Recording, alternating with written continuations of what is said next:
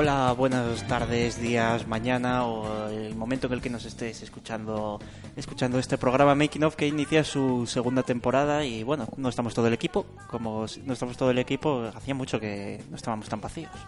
Ya, la verdad es que sí, hoy nos falta Jorge, hoy nos falta quién será una nueva un nuevo integrante en este equipo, ¿verdad? Sí.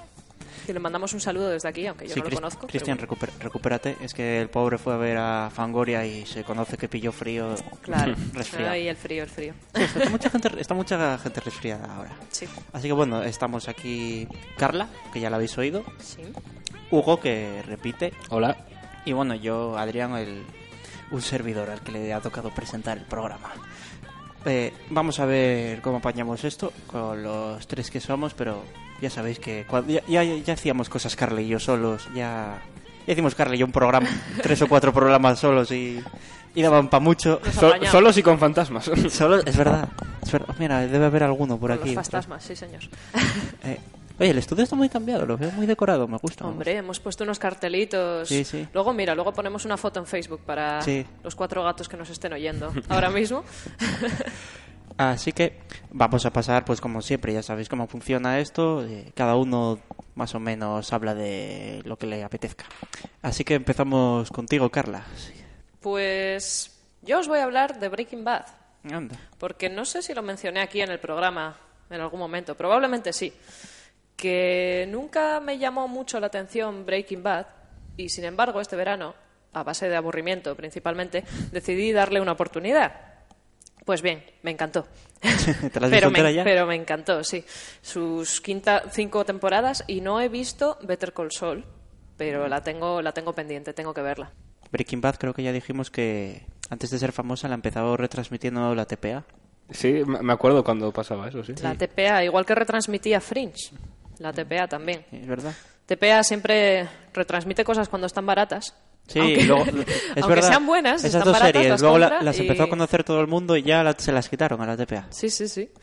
Pues no sé, recomiendo a la gente muchísimo Breaking Bad porque aunque no os interese el tema de, las drogas y de todo este ambiente del negocio de la droga, porque a mí no me interesaba nada, luego tiene, no sé, como mucha mucha estrategia detrás y, y no diría política, pero bueno, un poco al estilo, al estilo Juego de Tronos, de trama dentro de una trama dentro de una trama, pues esto lo tiene. Y es lo que más me gusta realmente de la serie, porque luego tiene una parte en la que describe los problemas personales de, de Walter White, que es el protagonista, con la mujer, con el hijo y cómo intenta ocultar su eh, negocio de la droga. Una pregunta, a ellos. Walter White es canon con el mundo, o sea, Breaking Bad es canon con el mundo de eh, vaya hombre, es que ya, ya, se me ha ido el nombre de la serie Malcolm in the Middle. Hay problema con la mujer, con el hijo. Mm. ¿Podría ser ahí un guiño?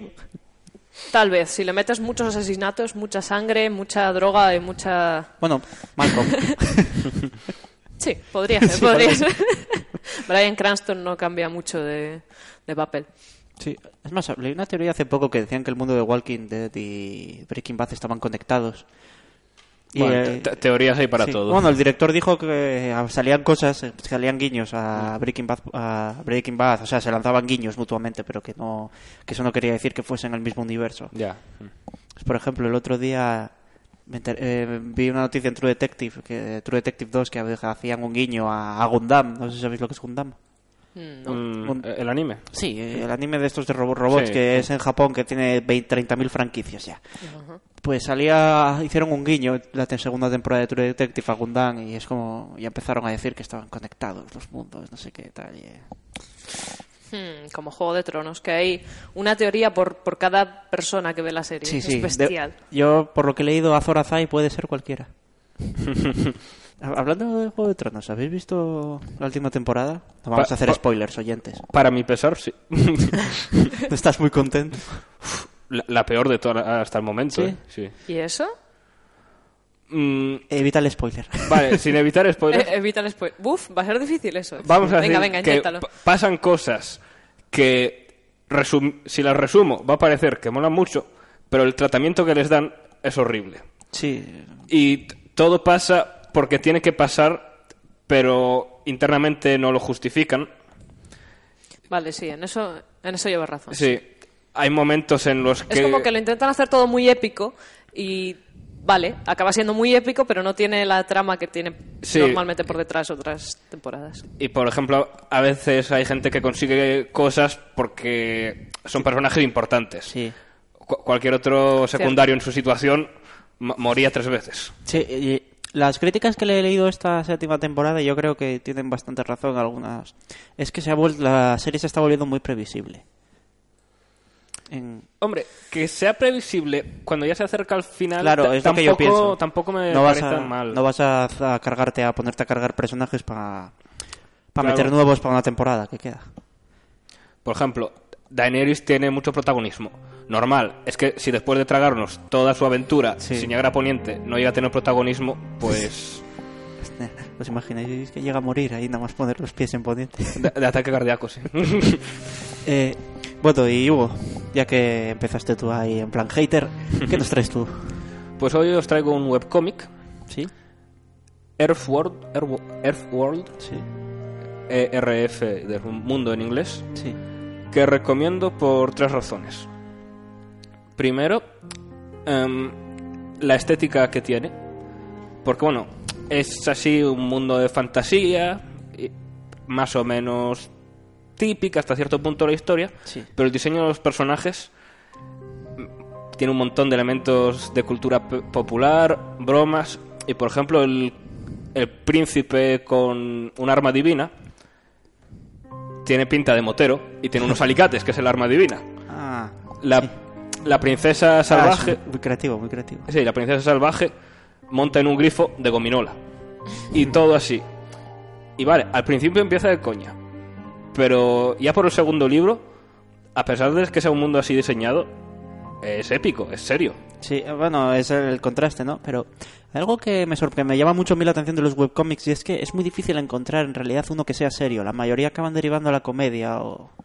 No, pues este más bien empezó en comedia y se volvió serio según avanzaba. Ah, mira.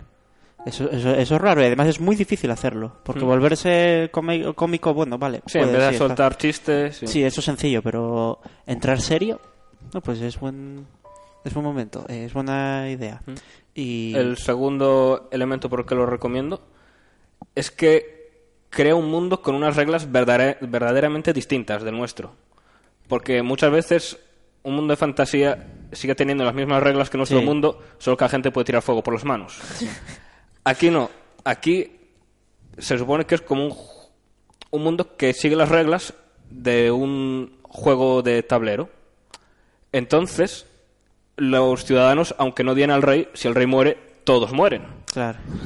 Y los ciudadanos no nacen por partos, porque en los juegos de mesa simplemente aparecen, los coges ahí de un montón informe y los pone. Entonces ahí la gente aparece, sin más. Y después de leer durante un tiempo, como que te metes con esa lógica de mundo y piensas así. Y, está bien. No, de, oh, mira, voy a tener que echarle, ah, que echarle una ojeada. Está en inglés, me imagino, ¿no? Sí, en inglés, en internet y completamente gratuito. Sí, bueno. Eh, ¿Sabes, ¿Sabes el autor? Porque lo estoy intentando buscar aquí. Igual me viste esta Estoy intentando buscarlo y no encuentro. Earth World. E-R-F. E-R-F. World, mundo. Todo ah, junto. Ah, Earthworld. Hmm. Vale, ahora sí lo encuentro. Aparece, ¿no? Tiene buena pinta, ¿no? Y por último, em, juega mucho con el tema del destino y el fatalismo, libre albedrío. Pues mira, eso empezándolo con comedia. Sí, en el primer libro ese tema no aparece, pero luego sí, que se pone muy interesante. Y de hecho es una fuerza activa que ayuda a los personajes, bueno, algunos, y son conscientes y por ejemplo a veces un personaje bueno podría intentar matar a, a este tengo una buena estrategia y ventaja pero sé que el destino le favorece así que no, no me atrevo. Pues mira eso tiene además de hacer un desarrollo puedes hacer desarrollos complejos con eso de personajes de dejar una salida ahí. a veces el destino igual se pasa un poco y puede parecer que ayuda a un personaje por ser protagonista pero bueno forma parte como de... De la gracia, ¿no? Sí, de la gracia de las ideas que transmite el cómic, así que yo creo que está bien. Sí, pues... No, pues mira, además yo estaba buscando últimamente una webserie a la que engancharme porque la mayoría de los autores así de este estilo más qué webseries crean personajes y hacen tiras cómicas. Sí. No, pues, pues este no. Este al fi- después se pone serio e interesante. Ah, bueno. Pues mira, la última webserie que he visto, vi un capítulo el otro día, que es la nueva del creador de Cálico Electrónico, que lo está haciendo por un canal latinoamericano y oye, pinta buena tiene. Pero hablando ahora de cómics y otras cosas, Carla, te terminaste de leer Greenblatt, ¿no? Me terminé Greenblatt, efectivamente. Y he de decir que me decepcionó un poquitín el final. ¿Sí? Ya sé que tú dices que es típico western y que... No voy a hacer spoilers, pero que tiene que terminar como termina un típico western.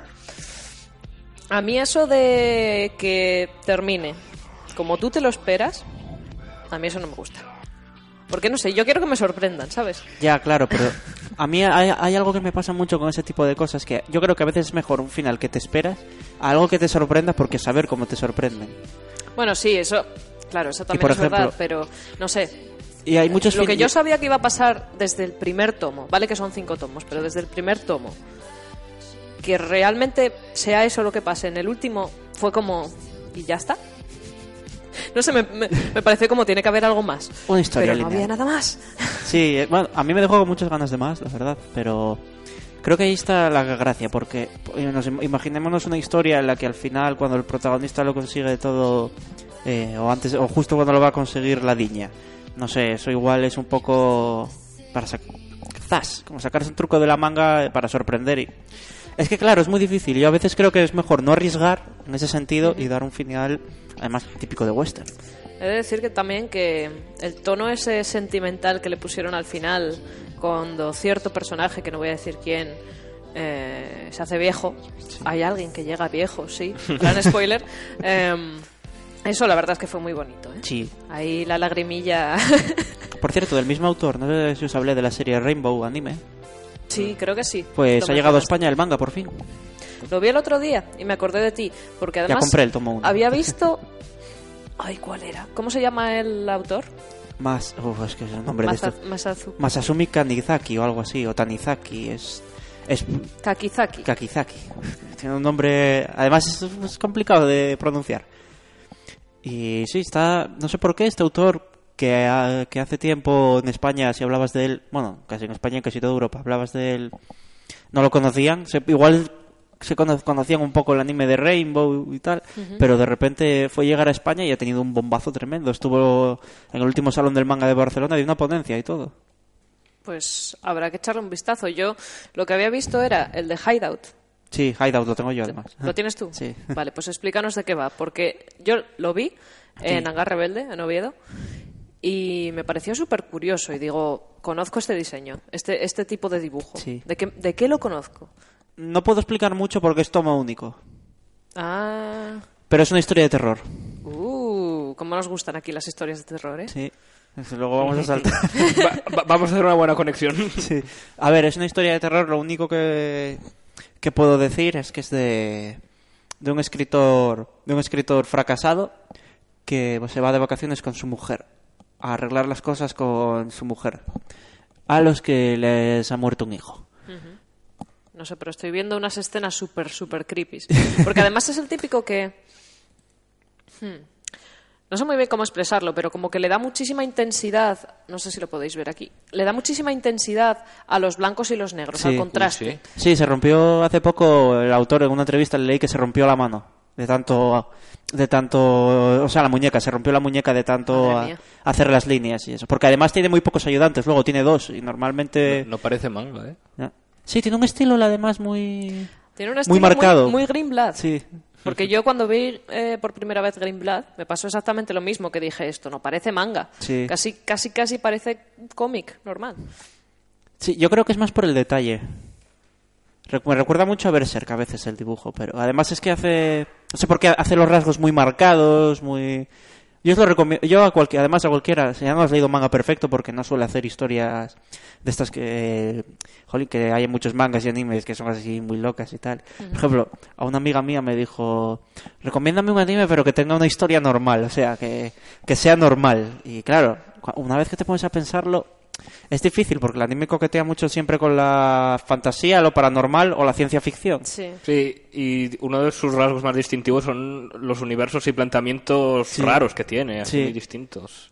No, le recomendé Monster, que es de Naoki Urasawa, que más o menos es una historia totalmente... Podría ser una historia vero- verosímil, la verdad. Pues yo estoy leyendo ahora a Jin. Ah, sí, sí, sí, sé cuál es. Tiene, la produjo Netflix el anime, pero... ¿Produjo Netflix el anime? Mm. Vale. Mi historia, mi historia con Ajin. Mi historia con Ajin es que yo vi el primer capítulo Sí. y me quedé flipada porque me pareció súper, súper interesante la historia, como muy, muy innovadora, no Sí. me gustó mucho. Y, y bueno, el- la animación es, por decirlo de una manera así suave, horrible. Sí. Pero, pero muy horrible, No sé o sea, qué- duele verla. Sí, no sé qué, además Netflix, los dos, dos animes que produjo, los Knights of Sidonia y este, Ajin, no sé por qué les- le han metido ese CGI, que, es horrible y además que en Japón no gusta ni a los fans del anime. Sí, sí, sí. porque- Knights of Sidonia es otra que, que también tiene una historia. Es que es una historia genial, genial, genial. Pero sí que es verdad que cuando estás viendo la serie es un poquitín difícil, ¿no? Como Sí. que te desconcentra un poco ver un- Yo no una sé, animación qué, tan. no sé por qué lo produjeron con CGI. Igual debe ser que pensaron que como los occidentales estamos más acos- que no veo que un creo es que anime. es más barato. Pueden estar, sí, también. Que es más barato que tener a, 30 a 30 tíos Sí, o claro. personas dibujando. Más barato y les permite también hacerlo muchísimo más rápido. Entonces Netflix lo que suele hacer es te saca la primera temporada en plan, bueno, vamos a probar. Y luego te saca las siguientes si ve que ha cuajado y ha tenido éxito y que la gente quiere más. Pero si no, Netflix. Bueno, la última que produjo, los, los siete pecados capitales, está animada al estilo. Sigue teniendo técnicas de ordenador, pero sigue teniendo el toque clásico, o sea, no es CGI.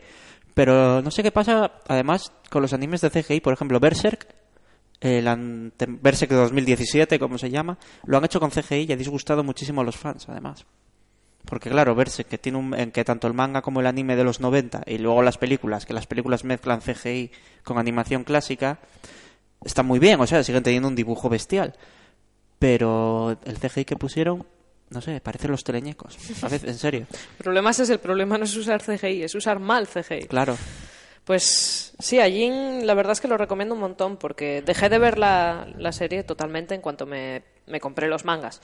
Pero trata de gente que es inmortal, básicamente. Pero no es la típica historia de, ah, bueno, pues estos son inmortales y ya está. Son gente inmortal que, claro, ellos no son conscientes hasta que mueren por primera vez.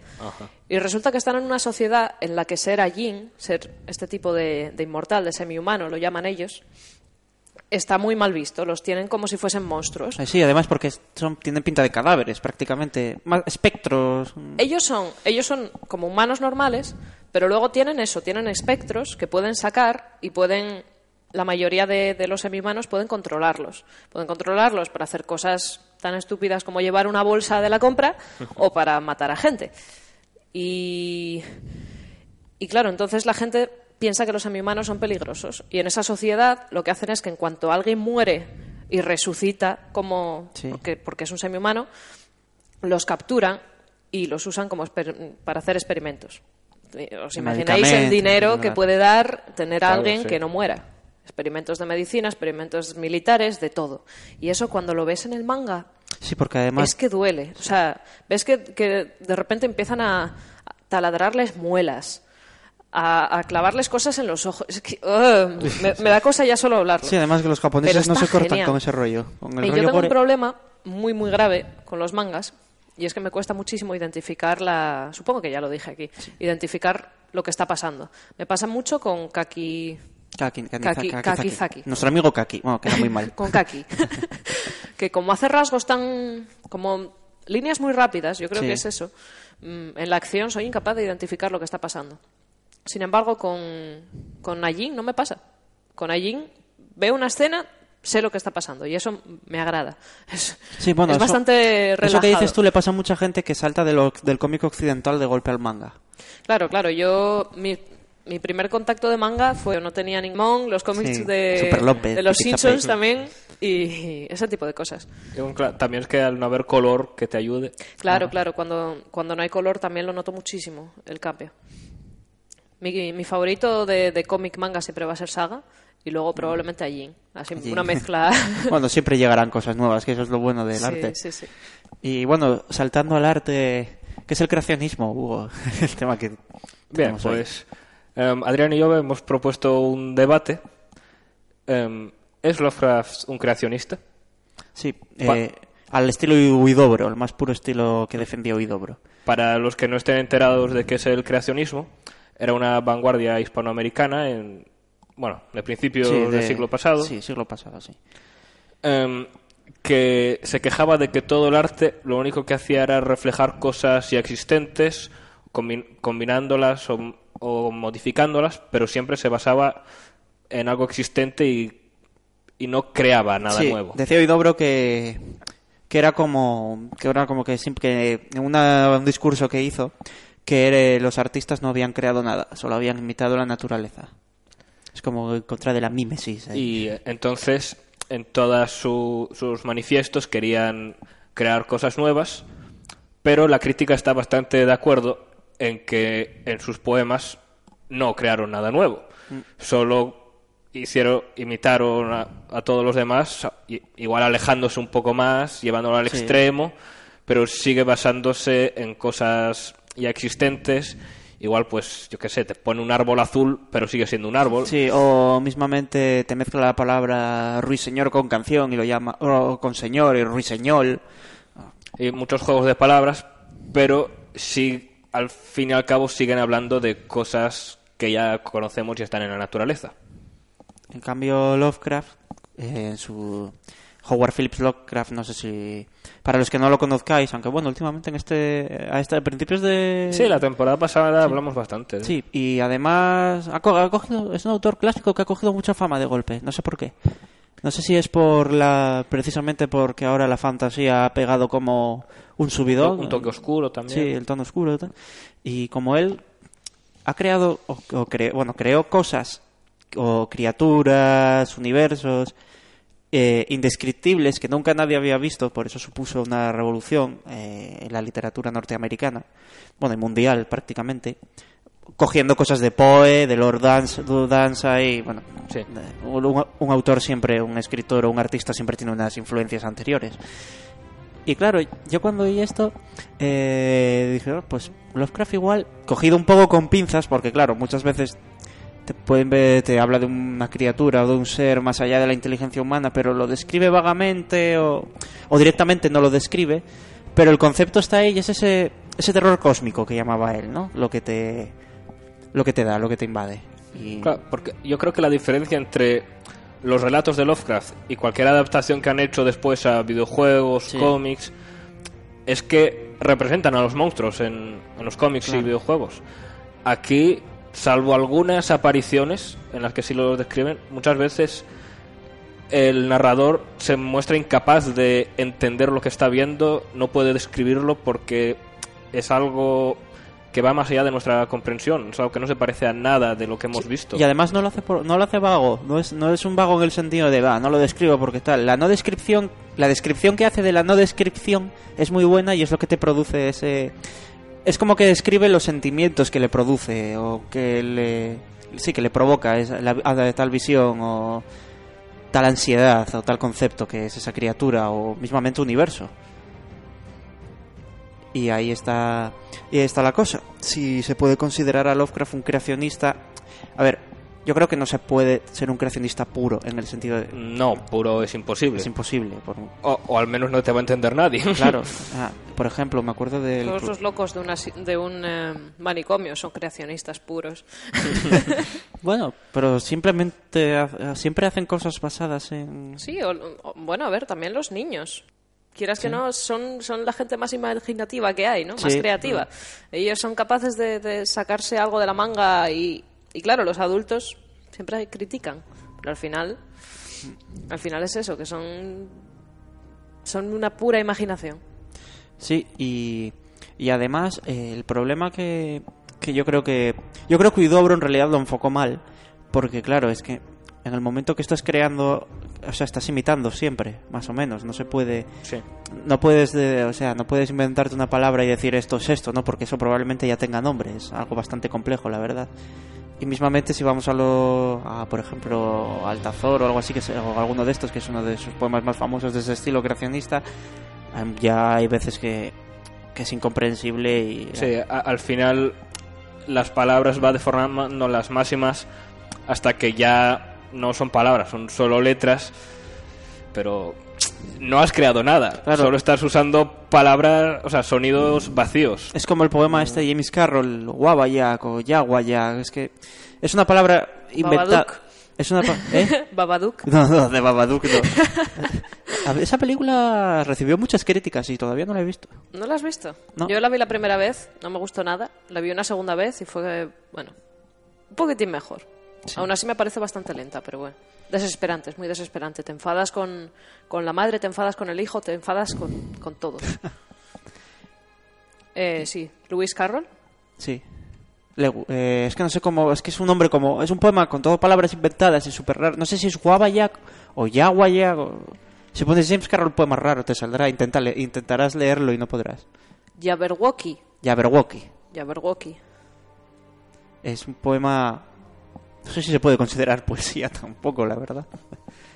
Lo, intenta leerlo, a ver si eres capaz. Me encanta. Es generalmente considerado como uno de los mejores poemas sin sentido escritos en inglés. ¿Cómo juzgas eso? Como no sea por el, Por- fonéticamente. por- sí, sí, sí, por el sonido, porque otra cosa. ¿Puede intentar leerlo? Ah, por supuesto. He nacido para esto. Silencio. Twas brillig and the slitty, slitty doves. Pero espera, esto. Es imposible. Yo lo he intentado leer en traducido, además, que no sé cómo lo hice. Traducido. Traducido, hay una traducción en español que lo adapta más o menos a la fonética. Ah. Y- es como- No, pero es que no. es- Ah, yo esperaba que fuese todo palabras sin sentido, pero no. Es. Son, son palabras en inglés, Sí. pero mezclando palabras que no existen. Porque it was, ese it was es como it was. Y luego hay una parte que dice the jaws that bite, the claws that catch. O sea, las, las mandíbulas que muerden, las garras que atrapan. Y luego beware the yub yub bird. O sea, cuidado con el pájaro yub yub. Oye, que le habéis encontrado sentido. ¿eh? Hombre, a ver. Igual estamos ante un es hito de la tra- es- filología. Es, traducción. Si queréis, lo leo en español, en la traducción de Ramón Buckley, de 1984, que se le llama Flavistanón. No, Fablistanón. Borgotaba. Los viscoleantes tobes, rijando en la solea, tadra- tadralaban. Misébiles estaban los borgobes, y algo momios los verdos brachi... Brachilli... bra- uf, Parece un nombre científico. Brachilbaban. Cuidado, hijo, con el fablistanón. Con sus dientes y garras muerde a presa, ¿ves? Eso sí tenía sentido. Cuidado con el pájaro sonsón y rehuye al frumioso magna presa. Pues, No es totalmente sin sentido, ¿eh? Mola, mola. mola, pero. Mola, mola. Viene, bueno, viniendo del creador de Alicia en el País de las Maravillas. Sí, me encanta porque ahora hacen... Estoy leyendo la Wikipedia, ¿eh? Para Sí. nuestros oyentes. Hacen comparaciones con, entre las versiones. Hay una versión que se llama Fablistanón, Galimatazo, Guirigallero... Guirigallero. Guirigallero y luego otra que se llama simplemente Jabberwocky. O sea, básicamente para cada país, para cada año hay una traducción. Pues. Como el... Uno de los mejores poemas sin sentido de la historia. No sé cuántos habrá, pero. pero bueno, viniendo de la mente que hizo Alicia en el País de las Maravillas. ¿Alguien la le- lo habéis leído? Alicia en el País No, de- lo tengo pendiente. Es. No sé, yo es que hasta le tengo miedo, porque como sea tan perturbadora como la película de dibujos, que ya lo es en sí. A mí es que me dijeron que que no te, precisamente que no tenía mucho sentido. Ah. O sea, que tú lo estás leyendo y no te enteras realmente muy bien de lo que está pasando, que no que no no lo pillas y no sé, me da un poco de, de, de miedo, ¿no? De respeto ponerme a leer Claro. algo así. Y ahora, pues vamos ¿Qué, a ¿Qué lanzar. libro nos tienes ahí, Adri? Haruki Murakami, El fin del mundo y un despiadado país de las maravillas. Estaba todo. Ahí. Planeado. pero qué bien hila este. Cersei Lannister al- a mi lado. Por cierto, ¿sabéis que Cersei Lannister, la actriz, es la misma que la de la princesa prometida? What? Oh, Dios mío, ¿cómo se llamaba? Carla Yo- Googling. A mí me lo han dicho hoy y la verdad le encuentro el parecido. Pero, o sea, ¿es la misma seguro o es...? Yo, sí. Vamos a buscar por la princesa prometida.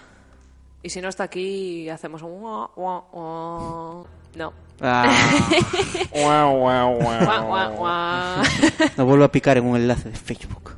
No, pues además creo que era de, de una revista de cine bastante conocida que, claro, ahora no puedo decir porque. A ver si nos van a demandar. Hay dos opciones. O la, la Wikipedia está mal o la revista está mal. Casi me fío más de la Wikipedia, ¿eh? Sí, la verdad es que. Sí. La Wikipedia es más, ya ha perdido ese establishment, ese, eso de. ese mito Estigma. de que estaba todo mal, ese estigma. Hombre, a base de tanta gente corrigiendo y luego corrigiendo a los que corrigen, pues... Ahora ya hay más seguridad. El otro día intenté intenté yo cambiar una cosa de una película que estaba mal y directamente, puf, pa- ya solo para intentarlo, ya dije, paso. Paso porque ahora parece ser que aunque cambies una palabra ya tienes que andar con bibliografía casi citando y eso y uf, hacer un artículo de Wikipedia es casi más tedioso que hacer un TFG. Bueno, bueno, bueno. bueno, bueno, bueno. No hablemos del TFG La, porque... la madre que nos mía. espera. Madre mía. Eh, bueno, volviendo, Sí, sí, cuéntanos el volviendo al tema después de mi gazapo, o gazapada o... Huber- Huberduber. Hu- Huberduber. Jabberwocker. No, pues irónicamente no quería hablar de él, pero como lo vine leyendo en el tren, porque es el libro que estoy leyendo ahora mismo, eh, sinceramente, no sé si habéis leído algo de Murakami, pero es un tipo bastante raro. Y escribiendo, pues este creo que es de momento el libro más raro que le he leído. Porque es cada capítulo, un capítulo de ciencia ficción, otro fantasía. Una ciencia ficción, otro fantasía. Y van así, pum, pum, pum, pum. Y al principio parece que no tiene mucho sentido, pero hasta donde he llegado yo, pues por la página 169, eh, parece que las cosas se van como que están un poco conectadas, pero tampoco le hay un sentido de todo. Con 160. ¿Qué opináis de eso? ¿Qué opináis de los libros que tardan en empezar y tardan en empezar y tardan en... Depende de cómo se escriba. Porque, por ejemplo, Murakami tarda siempre en empezar las tramas, pero escribe muy bien. Y hace- lo aprovecha para desarrollar o que vayas conociendo más o menos al personaje, que por cierto, me gustaría conocer un personaje de Haruki Murakami que sea una persona normal. Porque todos tienen algo raro, todos son bastante normales, pero tienen algo raro. Y a este tío le obsesionan los sofás. Los sofás. Los sofás. Y eh, el tío te da una clase de sofás, de los tipos de sofás y todo eso. Y lo peor es que lo busqué y es verdad. O sea, es esa nomenclatura existe. Yo me imagino a Murakami, a ver qué hago hoy. Investigando. Investigando. Eh, sofás. Oye, Murakami, ¿qué estás haciendo? Chus, calla, estoy haciendo un proyecto Por de investigación. el, del- el último libro del que leí, hace ya años, eh, Los años de travesía del chico sin color o algo así, el protagonista era un tipo perfectamente normal, pero le obsesionaban los trenes. Lo cual, bueno, es bastante más normal que los sofás, porque puedes tener pasión por los trenes, por el diseño de los trenes, ¿no? Pero yo lo recomiendo de momento, porque aún no lo he leído, claro, son... deben ser casi 600 páginas. Mm, sí, 611. Y no sé cómo acabará, pero de momento lo que estoy leyendo me está gustando. ¿Y visteis alguna serie o leísteis algún libro que os impactase así mucho este verano? Mm, Ha sido largo el veranito. Ricky Morty. Ricky Morty, oh Dios Solo mío. me he visto las se dos ha unido, temporadas. Se ha unido al clan. Solo he visto las, las dos primeras temporadas porque la tercera no está en Netflix todavía. Y yo quiero esperar para vermela toda de sopetón, que es lo que, lo que hice. Sinceramente empecé, no sé si la has visto tú o Ricky Morty. No, no, me lo han recomendado, pero... Es como Regreso al futuro, pero con humor negro y en vez de yendo al pasado o al futuro, yendo a otros planetas, universos, dimensiones y... Sí, Es un humor muy negro, es un humor muy... Ah, no, es que es un humor nuevo además, es... Sí, la verdad es que sí. Es bastante bastante nuevo, porque sí que es verdad que es un poco... A mí me recuerda un poquitín al humor de, de Padre de Familia, Padre en algunas Familia, ocasiones. sí. Pero... A mí me recuerda un poco más a South Park, Puede ser. Pero sin tanta carga crítica, porque South Park lo que en realidad es una serie de crítica. Ricky Morty es de entretenimiento, pero siempre tiene crítica y está, está muy bien. Además, si, si te gusta el rollo de la ciencia ficción y tal, hay muchas parodias y... Sigue una linealidad y, cada capítulo va de una cosa y lo tienen una temática muy... Yo, yo así por los trailers que vi, igual un pelín zafio para mi gusto. Yo creo que vi las dos primeras temporadas y las vi de, de seguido, pero más que nada por verlas, la verdad. No, no por... Yo empecé no la porque serie- me gustasen así mucho, pero, pero no sé. A la gente parece gustarle. Yo empecé la serie además con un poco de, ah, de recelo porque claro, es lo que ahora estamos eh, estamos entrando en una época en la que De repente todo el mundo empieza a ver anime, todo el mundo empieza a ver series de animación, eh, la fantasía está recobrándose, la ciencia ficción también, están como quitándose los estigmas de, del tipo del tío friki que duerme, que vive con su madre en el sótano y, y ahora es como que ponen a Ricky Morty como la mejor serie de animación de humor negro de la historia. Que es lo que está pasando, que es lo que pasó con Shingeki no Kyojin en su momento respecto al anime o con Death Note, por ejemplo. Y la empecé con recelo. El primer capítulo, es más, el primer capítulo no me dio más, luego el segundo ya me enganché. Porque es un humor muy particular y las cosas que las que juegan. Como The Office, que yo el primer capítulo no, no me había gustado nada. Y además lo Y bueno al de Ricky final- Morty es que como se meten con todo, Hmm. pues como de repente se meten con la gente que lucha contra lo políticamente correcto y eh, al otro capítulo se meten con, con los políticamente Con lo políticamente, incorrectos. sí. Y es- Está, está muy bien, está muy bien. Parodian muchas películas también. Yo un día de estos estaba en casa y, y voy a ver a mi padre al salón y tal. Estaba tirado en el sofá y en plan, en plan oso hibernando, viendo Netflix. Me dice, oye Carla, ¿tú has visto la serie esta, Ricky Martin? Martin. Ah, di- Dijo Ricky Es- Martin me dice, me dice, Ricky Martin, es genial, ¿eh? es genial. Bueno, no dijo genial, dijo una cosa que no se puede decir en la radio, pero es genial, es genial. Y básicamente fui, me fui con la risa dentro de mi boca hasta que me puse a reírme muy fuerte en mi habitación. Ricky Martin. Pues yo este verano me estuve dando un atracón con la rueda del tiempo, que ya os la había Ah, sí. comentado. Terminé la parte de Jordan, pero no yo empecé a tu querido Sanderson. Vaya por Dios. Solo me quedan los tres de Sanderson. Ya, ya leí 17. Ahora, ahora te fastidiará todo el libro. Por lo que por lo que hoy incluso lo mejora. Así que Esperemos. espero ansioso porque ya está bastante bien hasta el momento. Es, con, es que 17 libros, joder. 17 que me leí y 3 que me quedan. La verdad es que empezar una saga de esas tiene... Ole tú, Hugo, ole tú. Empezarla, no, terminarla.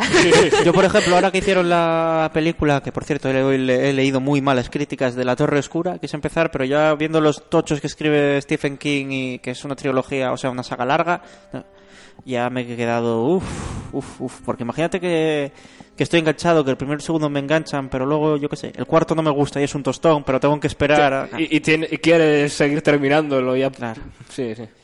Ahora, pasando yo, mira, hacía mucho que no hablábamos de videojuegos.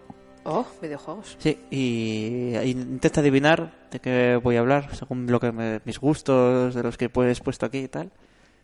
Porque Persona, fuiste, ha sido, Persona 5. sí, exacto. Fuiste profética, fuiste profética. Te fijo que dentro, fijo que dentro, que para la siguiente temporada, cuando Adrián consiga ese juego, será Adrián habla de Persona 5. La, la nueva mini sección Sí, del la programa. nueva minisección. ¿eh? No me lo he acabado todavía. Tenemos que hacer secciones, ¿eh? Sí, hay que hacer secciones ahí. Si alguien, si alguien nos escucha en algún momento este podcast, cuando, cuando lo publiquemos, que nos envíen a la cuenta de Facebook o de Twitter de Uniobe Radio ideas para secciones Sí. y colaboraciones y lo que queráis. Secciones, peticiones, preguntas. O sí, o, o mismamente, si eres un artista, si eres un artista, o sea, haces web, web serie, web cómic o mismamente estás, eh, eres músico o lo que quieras, o escritor, vete, estás, eh, estás invitado. Siempre. Gracias. En Radio siempre. Y bueno, lo he empezado a jugar. Mm, Bueno, no lo he empezado a jugar porque ya voy por el tercer... No, acabé el otro día el tercer jefe, entre comillas. Y tengo que decir que en realidad me ha, me ha gustado muchísimo, me está gustando muchísimo. Ya desde el principio, yo solo he jugado anteriormente al Persona 3, porque yo en realidad soy más de Shin Megami Tensei. No sé si sabéis de qué van más o menos las... En qué es el Yo- yo en concepto de... no estoy muy puesto. Eh, Shin Megami Tensei es un juego de los 90 y es como 89, 90 y es básicamente el Pokémon de los adultos. En vez de con criaturas inventadas es con criaturas mitológicas, personajes de novelas y las historias siempre son muy adultas, muy oscuras. Son las historias tip que funcionan muy bien en Japón, pero no sé por qué en el apartado audiovisual de aquí a la hora de los videojuegos no tardaron en entrar bastante. Y eh, Persona es el Shin Megami Tensei que, se, que hicieron los japoneses para... Es como para todo el mundo. Si Shin Megami es más... Son juegos muy complicados, muy oscuros, un- a veces son hasta muy difíciles de aprender a jugar. Pues Persona es lo mismo, es el mismo concepto, pero como más para Occidente. Sin, sin embargo, en Japón también tiene muy buena acogida. para los noobs. Bueno, los, los japoneses han sido algo racistas en esos Que sentidos. los japoneses son unos profesionales en Por los ejemplo, videojuegos. Super Mario Bros. 2 Creí que ibas a decir del racismo. Super Mario Bros. 2 no salió en, en Occidente porque los Nintendo consideró que, que el cerebro occidental no estaba preparado para un juego tan difícil. Es que es eso, en las, en las partidas competitivas de todos los videojuegos siempre van por, por secciones de servidores, ¿no? Tienes la, la de América, la de Europa y la de Asia. Los asiáticos siempre están muchísimos puntos por encima del... O sea, el mejor asiático está muchísimos Sí. puntos por encima del mejor europeo o americano, siempre. Sí. Y, Es que es así, son, y no, y ya como son buenos por naturaleza. Y ya como sea un servidor mundial, tipo algún juego de peleas que puedes jugar en, tu- en región en mundial, y ya cuando veas, ya cuando ves a un tío todo escrito con japonés o en coreano o en chino, ya dices tú, ah, bueno, ya habrá que ir preparando el router para otro. Y bueno, el juego en sí está muy bien. La historia me sorprende porque todas las historias de personas son muy oscuras, son, son oscuras siguiendo el hilo de Shin Megami, pero esta me parece que es de momento la más oscura de la saga. De momento, solo he jugado al tercero y el cuarto lo he visto, pero las historias de los demás los tengo, las tengo más o menos controladas. No quiero hacer spoilers ni nada a nadie, pero solo os quiero decir que el primer antagonista, porque hay varios, es un profesor de, de educación física que entrena un equipo de voleibol. Como fue medallista olímpico, todo el mundo ta- todo el mundo lo alaba, lo adora y tal. Y bueno, es un profesor que abusa física y sexualmente de sus alumnos. Qué bien.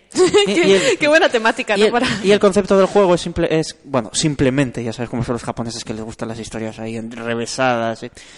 Eh, voy a intentar explicarlo de, un de mm, de una forma poco metafísica. Los protagonistas acceden al mundo interior, al corazón de los malos y les tienen que robar su mayor tesoro, que es lo que más anhelan. Y ese subconsciente de los villanos se representa en, un, en un espacio. Por ejemplo, el del, prota- el del primer antagonista es su colegio y es un castillo en el que él es el rey. Sí. Y bueno, hay mucho de tortura, mucho juguete sexual. Y básicamente lo que ha- hacen los protagonistas es robar, robar los corazones de la gente para que tengan como, no sé cómo se puede decir en español, un breakdown. Y confiesen toda su maldad, sus crímenes, se cambie, cambie, cambien su corazón precisamente. Y cuando ven que funciona con eso, empieza, pues dicen pues vamos a por criminales por, y a por políticos. Vamos a cambiar el mundo de verdad. Claro. Yo de momento, los tres criminales no, puedo- no, son, no es spoiler. El primero, el profesor que abusa sexualmente. El segundo es un artista que plagia a sus alumnos. Y, y el tercero es un yakuza. Los mafioso. demás ya no lo sé, pero son más y los juegos japoneses, de, los JRPG son muy largos. Bueno, qué decir, los personajes son geniales, muy carismáticos, la banda sonora eh, increíble, desde Soy Meguro es un rollo funky, a veces mete rock, distorsionado tal, y tenéis que jugarlo. Además está a un precio bastante bueno. Y creo que ya es la hora, ¿verdad? ¿Qué salió? Es- No, no salió este verano, ¿no? Salió... Salió hace ya. Sí, salió el 15 de septiembre de 2016 todavía. Sí, pero en Japón. en- Aquí, En Japón. aquí Ah, llegó vale, vale, un vale. poco más. Aquí eh, eh, salió en Japón, luego en Estados Unidos y en Europa tardó un poco más en llegar. Pues sí, se nos ha acabado el tiempo por hoy. Así que se os ha acabado el tiempo. Espero que hayáis disfrutado. Y bueno, eh, vamos a despedirnos. Así que se despide Adrián Hugo, Y Carla. al micro. Hasta luego. Adiós. adiós.